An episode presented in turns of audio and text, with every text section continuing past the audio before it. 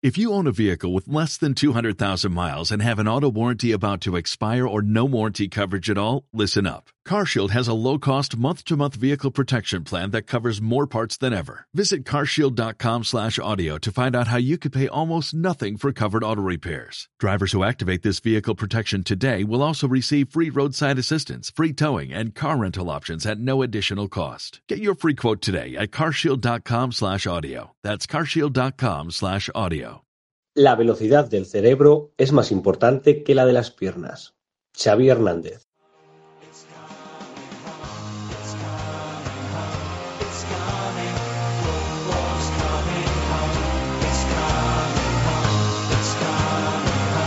Cuatro Picas 2.0, el dossier.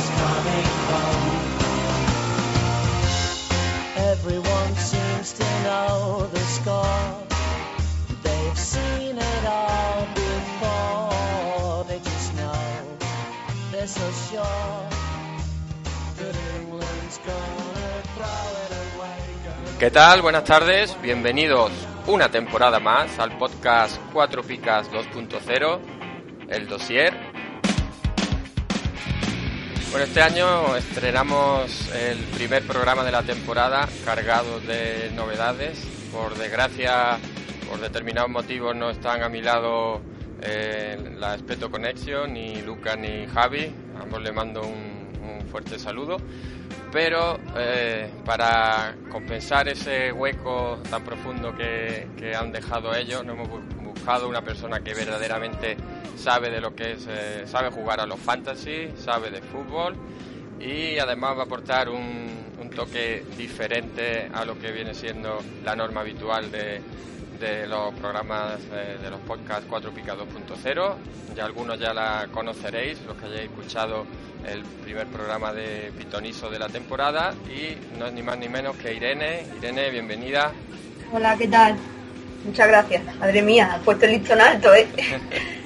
Bueno, La verdad eh, que sí. Como, como ya te conocemos, pues sabemos eh, de lo que estamos hablando. Tuviste la, la oportunidad de estar el año pasado en, en un programa de pitonisos con nosotros, ahí demostraste tus habilidades. No sé, al final lo malo es que te gafamos un poco, ¿no? Sí, sí, la verdad que sí, que desde que, desde que entré en conexión con vosotros, vamos, cuesta abajo y sin freno. Pero la verdad que mucha, muy contenta por esta oportunidad y con, con ganas de disfrutar la temporada.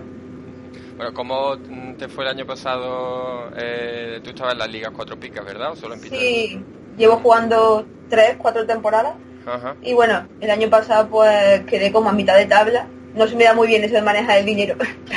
y, y después en Pitonisos pues la lié porque jornada ya entre semanas se me pasó a hacer una y ya me enfadé conmigo misma y fue como va. Pero bueno, este año tiene buena pinta. Mi delantera, mi delantera promete. Tengo a Borja y, y a Griezmann y a Sergio de portero, con lo cual temblar. Bueno, bueno, no está mal, no está mal. No está mal. Y luego, eh, a nivel de, o sea, para el tema de fútbol, aficionada del Betis, ¿verdad? Sí, del Betis de chiquitita. soy, soy del Sevilla. Cualquiera que, que me conozca, pues, vamos, no, le cabe una ápice de duda. Me, me gusta el fútbol de, de siempre. He jugado hasta hasta que los estudios me lo permitieron y, y bueno, y eso, del Sevilla, del Sevilla tope. Bueno, pues para los oyentes también hay que comentar que, vamos, tanto Irene como yo estaremos todas las semanas por aquí, pero a lo largo de a lo largo de la temporada nos irán acompañando, iremos tirando igual que el año pasado hicimos, de expertos de cuatro picas, de distintos colaboradores para bueno, que aporten un, que den un toque diferente en función también de- del tema que nos, que nos toque tratar cada, en cada uno de los programas. Así que sin retrasarnos más tiempo, arrancamos.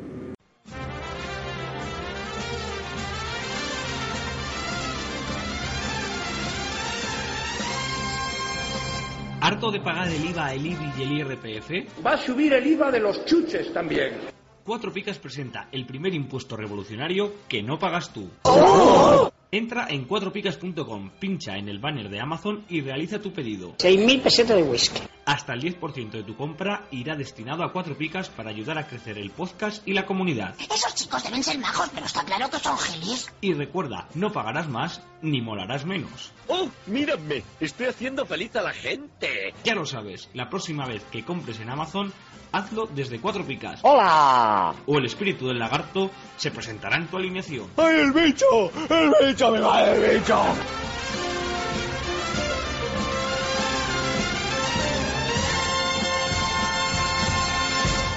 Bueno, y para el programa de esta semana, como una de las principales eh, dudas que, que tiene eh, todo manager, todo jugador de fantasy a esta altura de la temporada, eh, aparece precisamente en los equipos que acaban de ascender.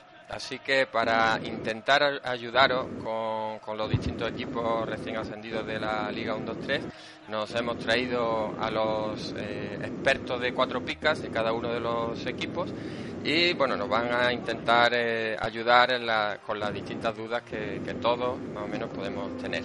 Tenemos en primer lugar a, a Raúl, que es el experto del Rayo Vallecano. Raúl, bienvenido, muy buenas.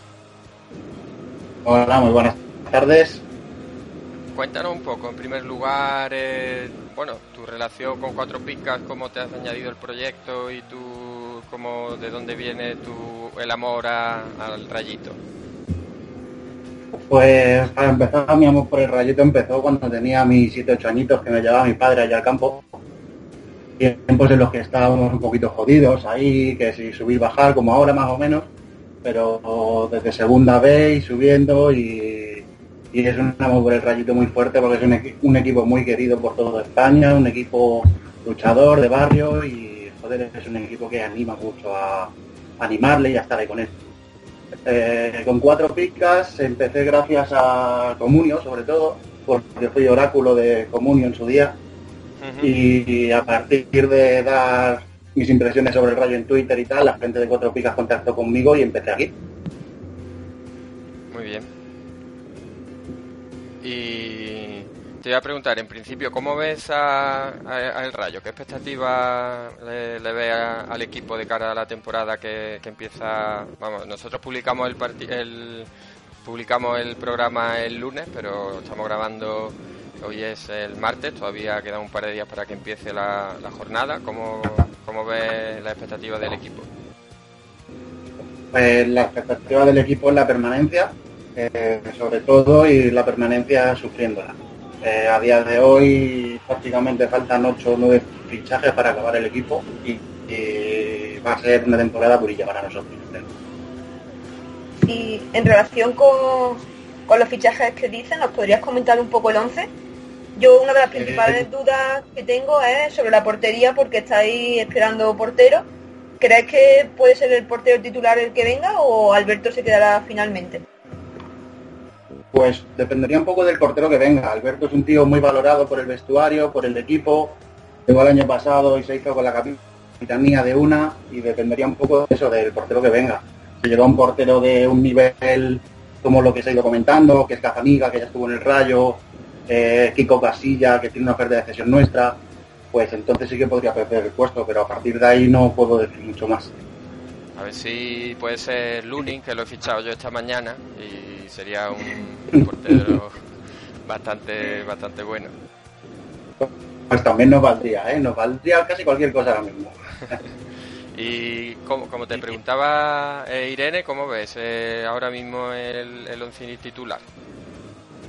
El once Ahora tipo. mismo el 11 titular, el 11 tipo, de- depende mucho de varias cosas, de que llegue un delantero y tal, pero a día de hoy, con la plantilla que hay, diría que Alberto sería titular en portería. En el lateral derecho tengo mis dudas, no se sabe muy bien si Advíncula se ha aclimatado bien al equipo.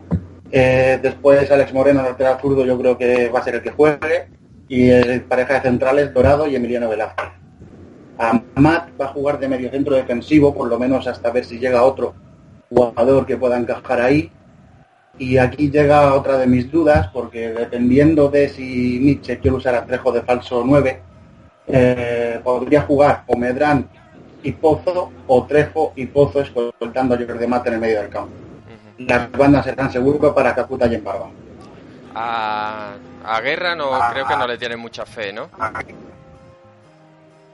A Guerra viene de dos años malos y se van a fichar dos delanteros seguro antes de que acabe el mercado. La duda está en eso de si Medrán se acopla rápido o no. Si Medrán se acopla rápido, jugará seguramente tres de falso 9. Si Medrán no llega a acoplarse, el que jugará será Guerra y que jugará en el medio. Y a mí me quedó una duda, Advincula, que lo ponías como top. Entonces, Sí. ¿crees que puede puede llegar a decepcionar? Porque es uno de los jugadores No, con, con más valor de mercado ahora mismo en su mundo. O sea, dentro del Rayo, obviamente. Yo creo que Alvin hará, hará una muy buena temporada, pero que puede que le cueste un poquito aclimatarse a lo que va a jugar en España, porque viene de jugar en Tigres, que es una liga muy distinta en México, y puede que le cueste un poquito aclimatarse, pero creo que cuando lo haga va a rendir muy bien. O sea, que ahora mismo sus casi dos millones serían un poco arriesgados, por lo menos para la primera jornada. Para la primera jornada sería un poquito arriesgado, sí, pero yo creo que a la larga compensaría. Inversión, inversión de futuro. Eso es. Hombre, en el, en el Mundial la verdad que dio muy buena muy buenas sensaciones, verdad que fueron muy pocos partidos, pero si es un nivel similar al, de, al del Mundial, parece que tenéis un lateral derecho de- bastante que puede lo pueden puntuar bien, ¿no? Sí, esa es, por ese mundial es por lo que se le ha fichado. De hecho, la única duda es cómo se acoplaría a nivel defensivo, porque aquí en España los laterales, aunque ataquen, también hay extremos muy buenos, muy rápidos, y puede que Advíncula sufra mucho defendiéndolos. Por lo demás, yo creo que Advíncula rendirá muy bien, pero el tiempo dirá. Y con lo que nos estás comentando, que ves que todavía faltan algunos fichajes, entonces en el inicio liguero, mm, ¿cómo consideras que el equipo está preparado para, para empezar rindiendo o lo ves que todavía va a necesitar algunos partidos? Yo creo que puede empezar rindiendo, pero también hay que tener en cuenta que tenemos tres rivales por delante muy difíciles en las tres, prim- en las tres primeras jornadas, que son Sevilla, Atlético de Bilbao, Atlético de Madrid, que son rivales fuertes y puede que eso nos pase un poquito de factura, pero yo creo que el equipo está preparado por lo menos para competir. Bueno, yo te deseo suerte a partir de la segunda jornada. La primera me la reservo. Vale, vale. Yo no te la deseo porque no la necesitáis, sois muy buenos ya. Bueno, no sé yo. ¿eh? ¿Y qué jugadores son los que mm, ves tú más destacados para fichar? Eh, destacarías del Rayo. Ah. A, a falta de lo que falta por llegar, nunca mejor dicho, diría que Trejo y Kakuta serían los dos jugadores más destacados y un pasito por detrás quizás en Barba y Jordi. ¿A Kakuta lo ves como en la anterior vez que estuvo en el Rayo, que fue uno de los jugadores más destacados? ¿O crees que puede llegar a ese nivel? Yo creo que sí puede llegar a ese nivel porque en pretemporada ha venido mejor incluso físicamente que la anterior vez que estuvo aquí. Viene de jugar en el Amiens francés, cada ha metido seis goles, seis asistencias, ha jugado a un nivel muy alto y creo que sí que puede volver al nivel. Y Trejo se, se confirma como lanzador de penaltis porque yo creo que un jugador que vale menos de 2 millones con 6,7 de media el año pasado y encima lanzador de penaltis, pues como fondo de armario no está nada mal. Trejo de momento sí será lanzador de penaltis hasta como he dicho que llegue algún delantero que coja los galones de tirarlos él y tal. Yo creo que el Trejo los va a tirar hasta que ese delantero se acople. Total, que puede llegar a ser jugador revelación. Algo así, aunque Trejo ya es un tío al que ya le conocemos todos y que un buen año pasado.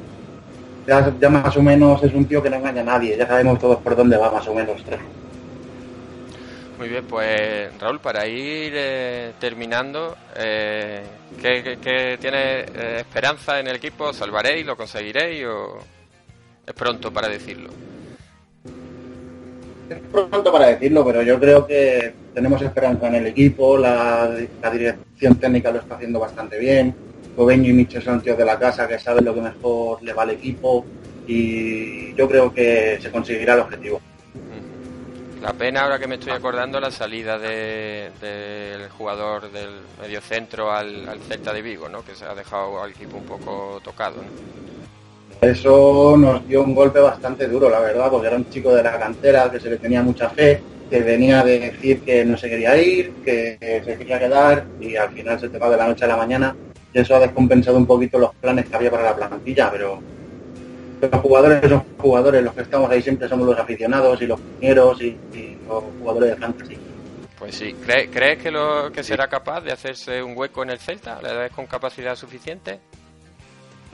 Yo sí le veo con capacidad suficiente, es un chico que juega muy bien, que pelea, que defiende, que ataca, que tiene buen golpe de balón, yo creo que, que si lo lucha se puede hacer con un hueco ahí junto a Lobotka y esa gente que tiene el ahí en el medio campo. Muy bien. Pues Raúl, eh, muchísimas gracias. Yo creo que ha sido bastante instructivo, nos ha resuelto muchas dudas, ¿verdad Irene? Sí, sí, ha estado interesante porque la verdad que, que los estos equipos que vienen recién ascendidos los controlamos menos y, y son muy interesantes sobre todo por eso, porque no cuesta mucho y te pueden, te pueden dar un toque interesante al equipo. Pues lo dicho, Raúl, muchas gracias. Eh, le recordamos a, todos los oyentes que a Raúl eh, pueden leer el análisis más exhaustivo en cuatropicas.com y luego en las previas de Cuatro Picas, que la hará también, la hace también Raúl, que empezará, saldrá, bueno, saldrá la primera, salen siempre los, viernes, el día de, comienzo de la jornada, y animamos a todos a que se informen y lo sigan a través de a través de cuatropicas.com y lógicamente con la información también que aportan todos los expertos en Twitter en arroba cuatropicas. Así que lo dicho, Raúl, eh, muchas gracias y mucha suerte al, al Rayo, que la verdad es que como decía, es un equipo que bueno que genera simpatía en general yo creo que en toda España y, y, bueno ojalá haga un, un digno papel eh, esta temporada.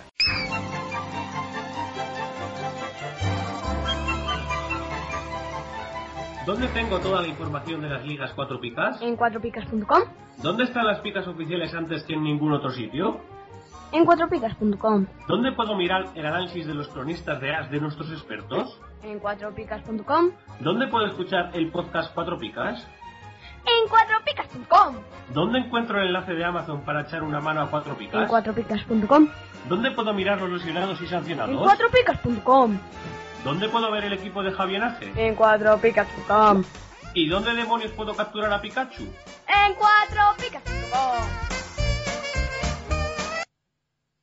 Bueno, y después de ver el pequeño análisis, rápido análisis del Rayo, otro de los equipos ascendidos, la verdad que fue un poco contra pronóstico porque no era de los favoritos, es el Real Valladolid, un histórico de la Liga Española, y su experto de cuatro picas es eh, Alberto.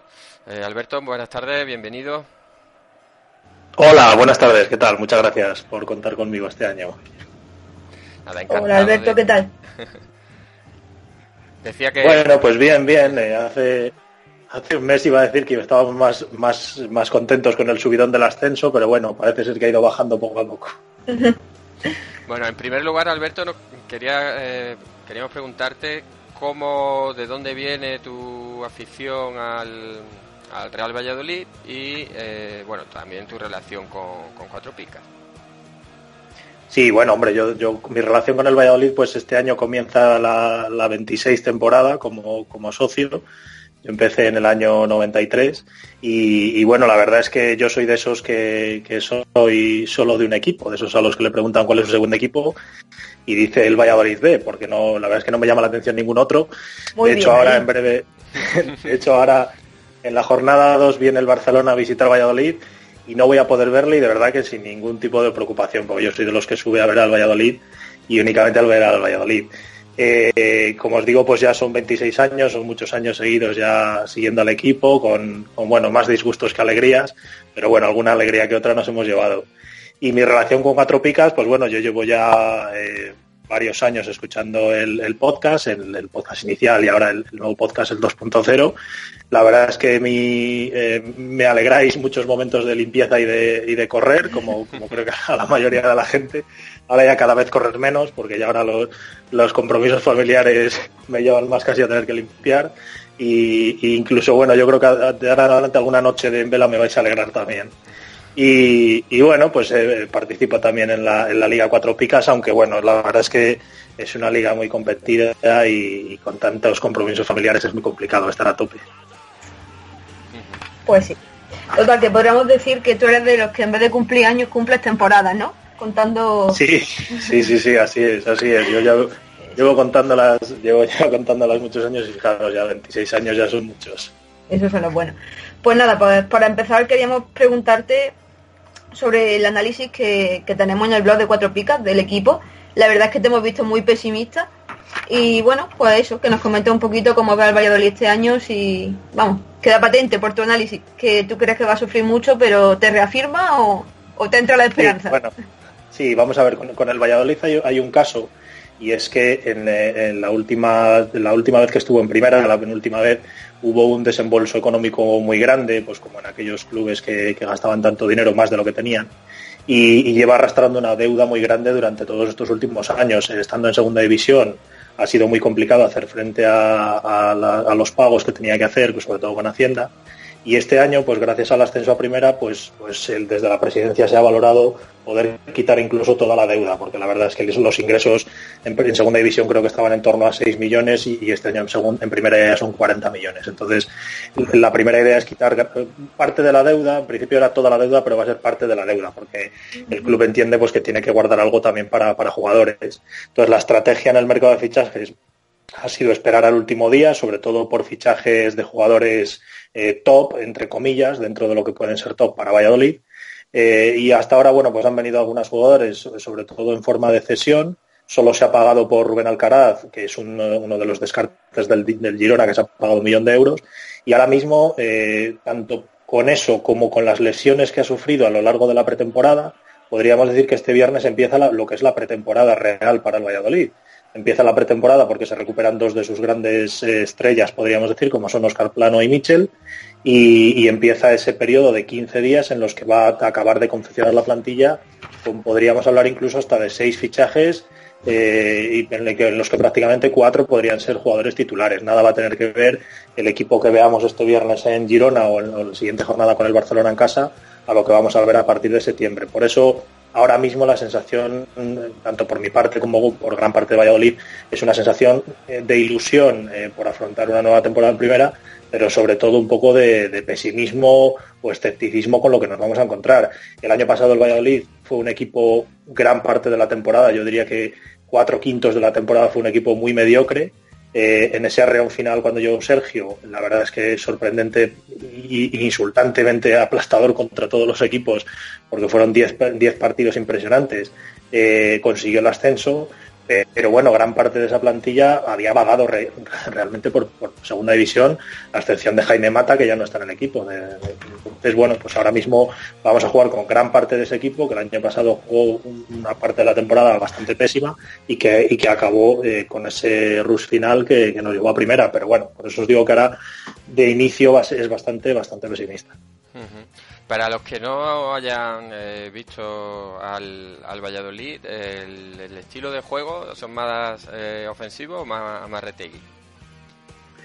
Mm, bueno, no, no diría ni ofensivo ni amarrategui, porque eh, fijaros que el año pasado con, con, Luis César San Pedro el equipo jugaba con un doble pivote, con dos pivotes defensivos, que, fueron Luis y Borja la mayor parte de la temporada, y sin embargo el equipo era muy ofensivo porque eh, pretendía sacar el balón jugado desde atrás, los, centrales abrían y Borja se incrustaba, intentaba sacar el balón tocado y al final era muy muy ofensivo. El equipo fue el máximo goleador de la liga y fue uno de los más goleados. Eh, Jordi Masip pasó relativamente eh, desapercibido, sobre todo en cuanto a puntos, porque fue un portero al que le metieron muchos goles, pero realmente hizo una muy buena temporada con grandes paradas. Entonces con Luis César, como os decía, pues un equipo muy ofensivo, pero también con muchas eh, lagunas en defensa.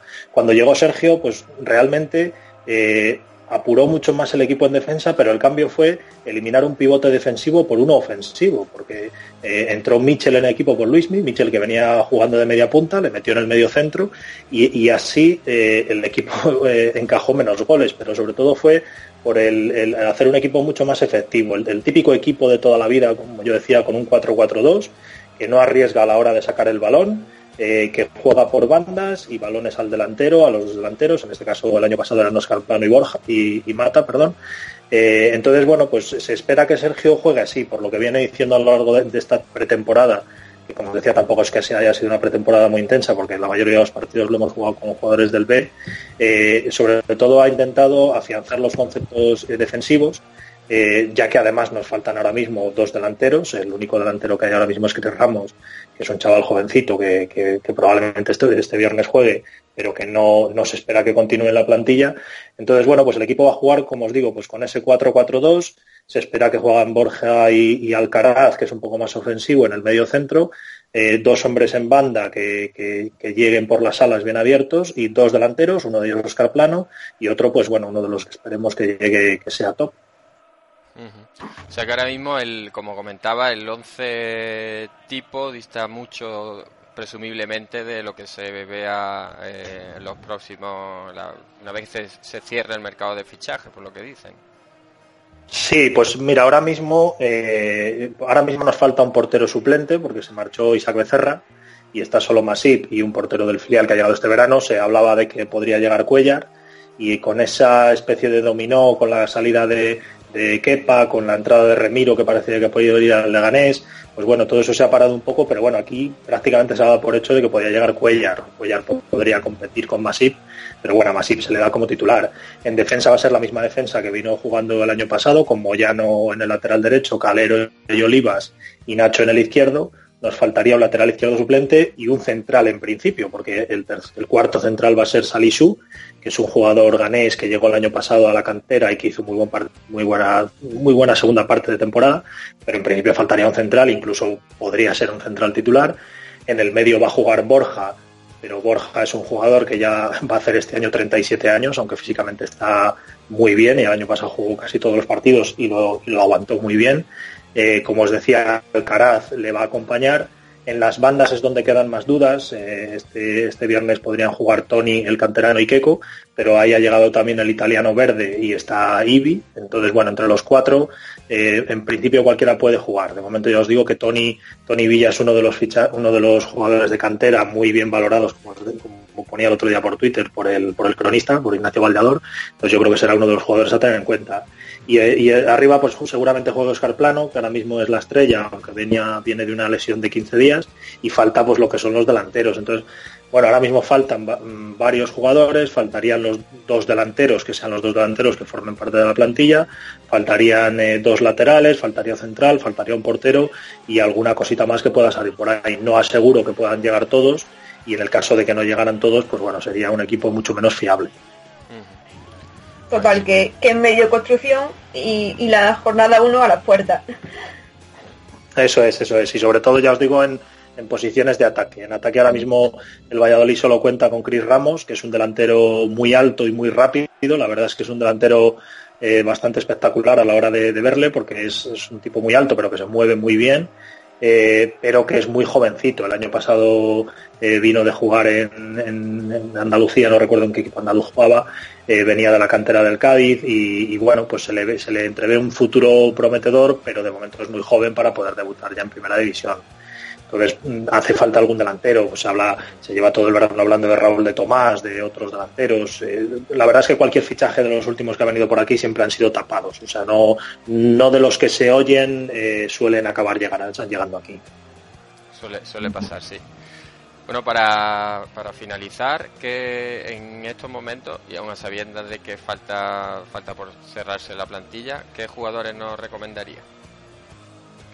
Sí, pues yo, sobre todo teniendo en cuenta la puntuación por picas eh, y un poco conociendo al, cronista de aquí y los jugadores un poco más vistosos, yo recomendaría en, en, en, el, en el blog de cuatro picas, pues yo he recomendado a, a Calero, a Fernando Calero, que es un central eh, que, que, viene de la cantera, que el año pasado ya jugó gran parte de la temporada y, y puntuó muy bien. Es un jugador eh, muy con mucha clase, eh, quizá muchas veces eso le pierde a la hora de sacar el balón porque, porque se confía demasiado. El año pasado con Luis César tuvo algunos errores, como os decía, que, se intentaba sacar el balón demasiado jugado, pero con, con, Sergio, al no correr esos riesgos, la verdad es que destacó mucho, incluso marcó dos goles en el, en el tramo final de la temporada. Y ya os digo que llega y, y además es un tipo que llega con mucha confianza. Es un es jovencito, pero llega con mucha confianza. Luego tenemos a, Borja en el medio centro, como os decía antes, el año pasado aguantó bastante, bastantes partidos. Yo creo que jugó prácticamente todo con la edad que tiene, pero de verdad que si le veis físicamente está, hecho un toro el tío y yo creo que, que va a poder aguantar bien. Y, bueno, siempre ha sido muy, muy querido por, el cronista de las y bueno, por los compañeros que tienen en, la SER. Eh, y luego estaría pues Tony, como os decía, otro, otro canterano, Tony Villa. Eh, es una de las joyas de la cantera de Valladolid. Estuvo cedido un año en la Cultural Leonesa, cuando la Cultural Leonesa subió a Segunda División.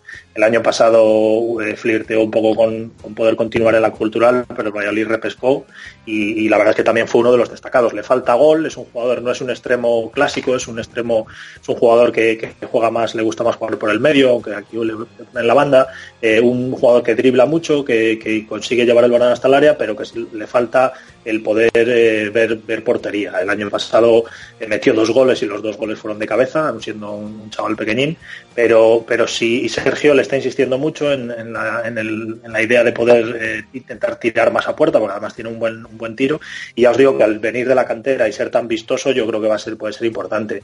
Y luego, pues por supuesto, Oscar Plano, que Oscar Plano, la verdad es que el año pasado hizo muy buena temporada, es un jugador con muchísima calidad, pero que sobre todo también eh, lo da todo en el campo. Eh, esa- esas carreras para robar balones, esa, esa lucha, la verdad es que eso también yo creo que puede dar muchos puntos. Entonces yo creo que estos cuatro jugadores, si le queremos sumar también a, Jordi Masip, que yo creo que, que además que el Valladolid será un equipo exigido en defensa, yo creo que también eh, Masip puede ser recomendable. Yo creo que, escuchando tu análisis, el Valladolid no se merece el valor de mercado que tiene. El jugador más caro es Oscar Plano, con 650.000. O sea que yo recomendaría, recomendaría Sí, la, ver- la verdad es que son, eh, son jugadores pocos conocidos, es, es lo que pasa todos los años. Con la incertidumbre quizá, porque por ejemplo, Claro. Calero me llama mucho la atención, ha hablado muy bien de él y vale igual, vamos, vale 240.000, que no, en clave Sí. fantasy eso no es nada. De hecho, algún experto me preguntaba en su día pensando que Kiko Olivas era el bueno, porque a lo mejor es el más conocido, pero, pero bueno, realmente el, el destacado es, es Calero.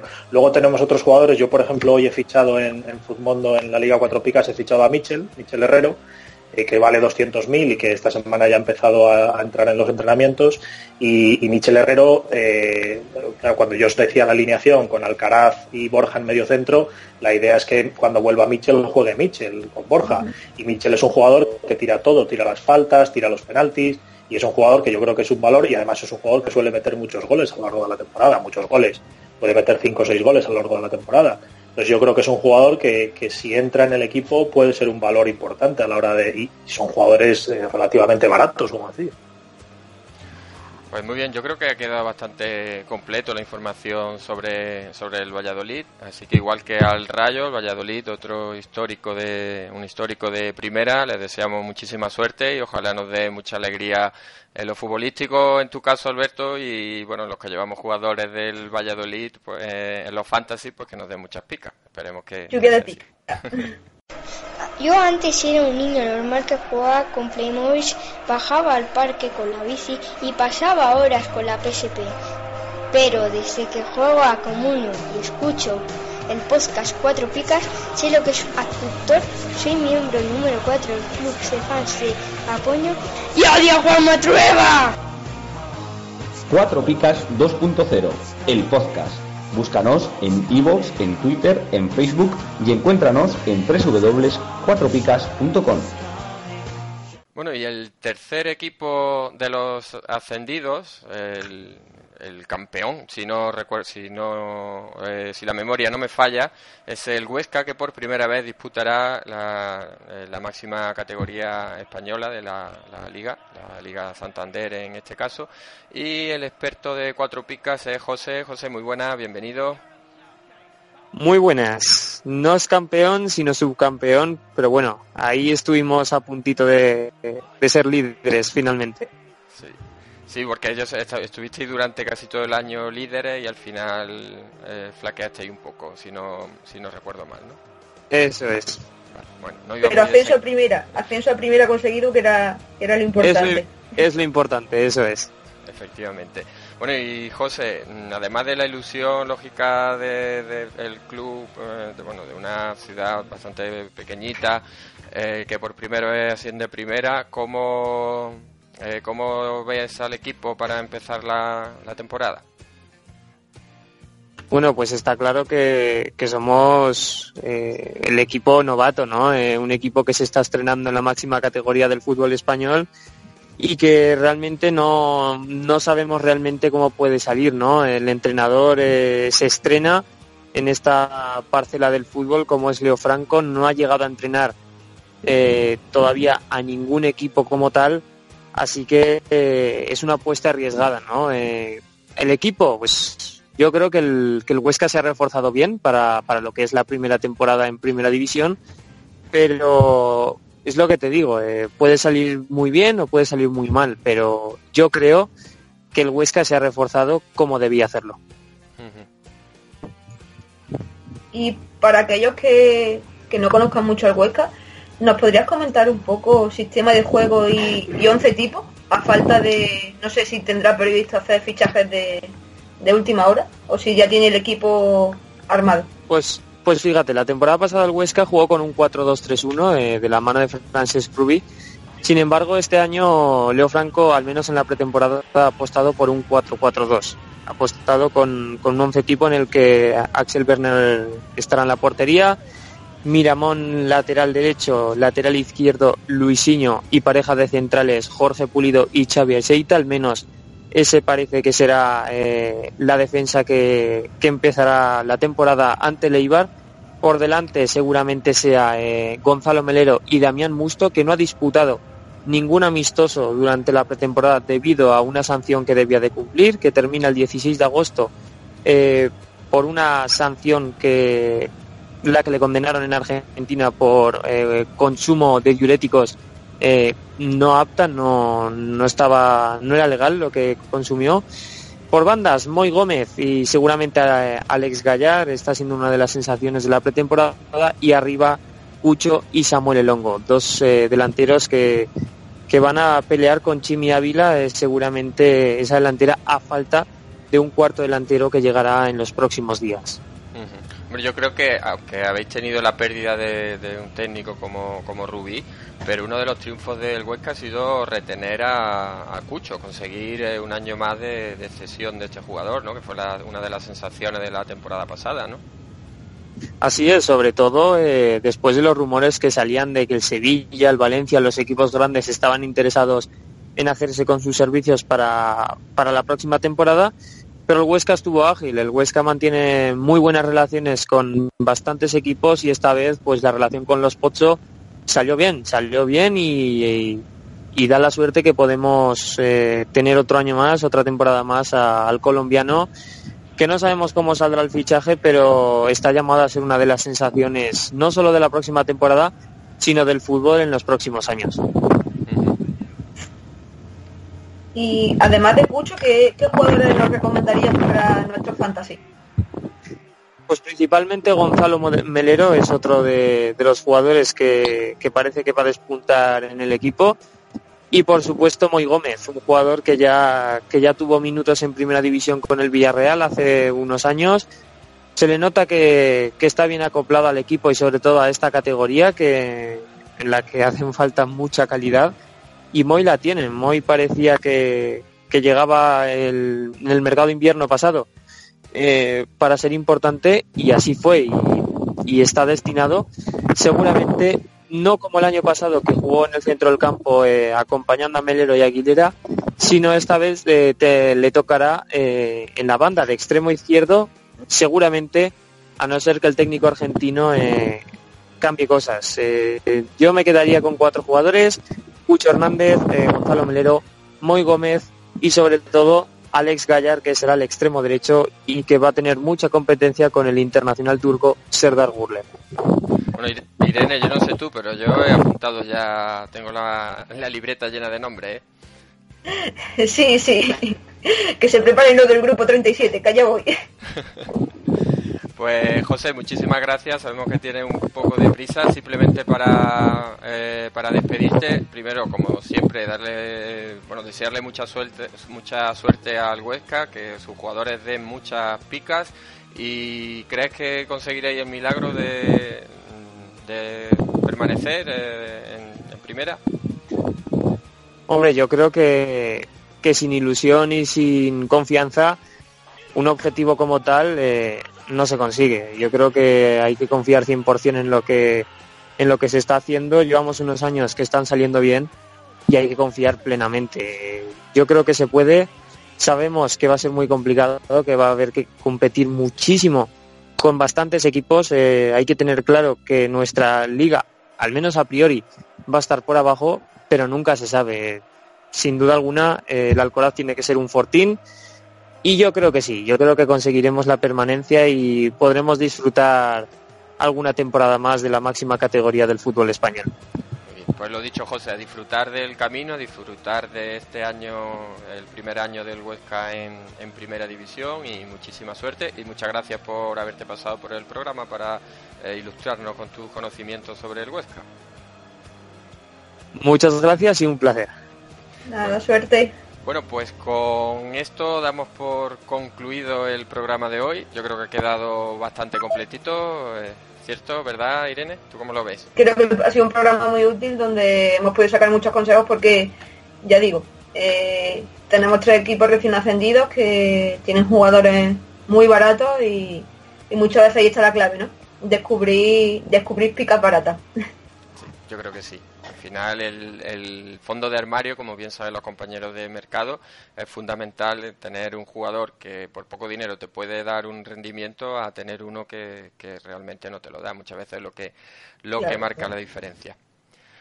Así que, que nada, eh, muchísimas gracias a todos los que nos han escuchado. Os emplazamos para la próxima semana, que si no se tuerce, si no se tuerce nada, vamos a tener un programa también que va a merecer mucho la, la pena, con algún que otro invitado ilustre.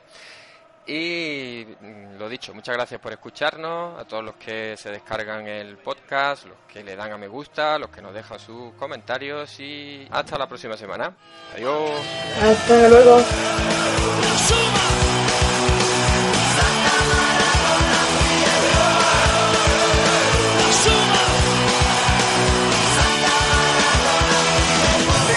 la para la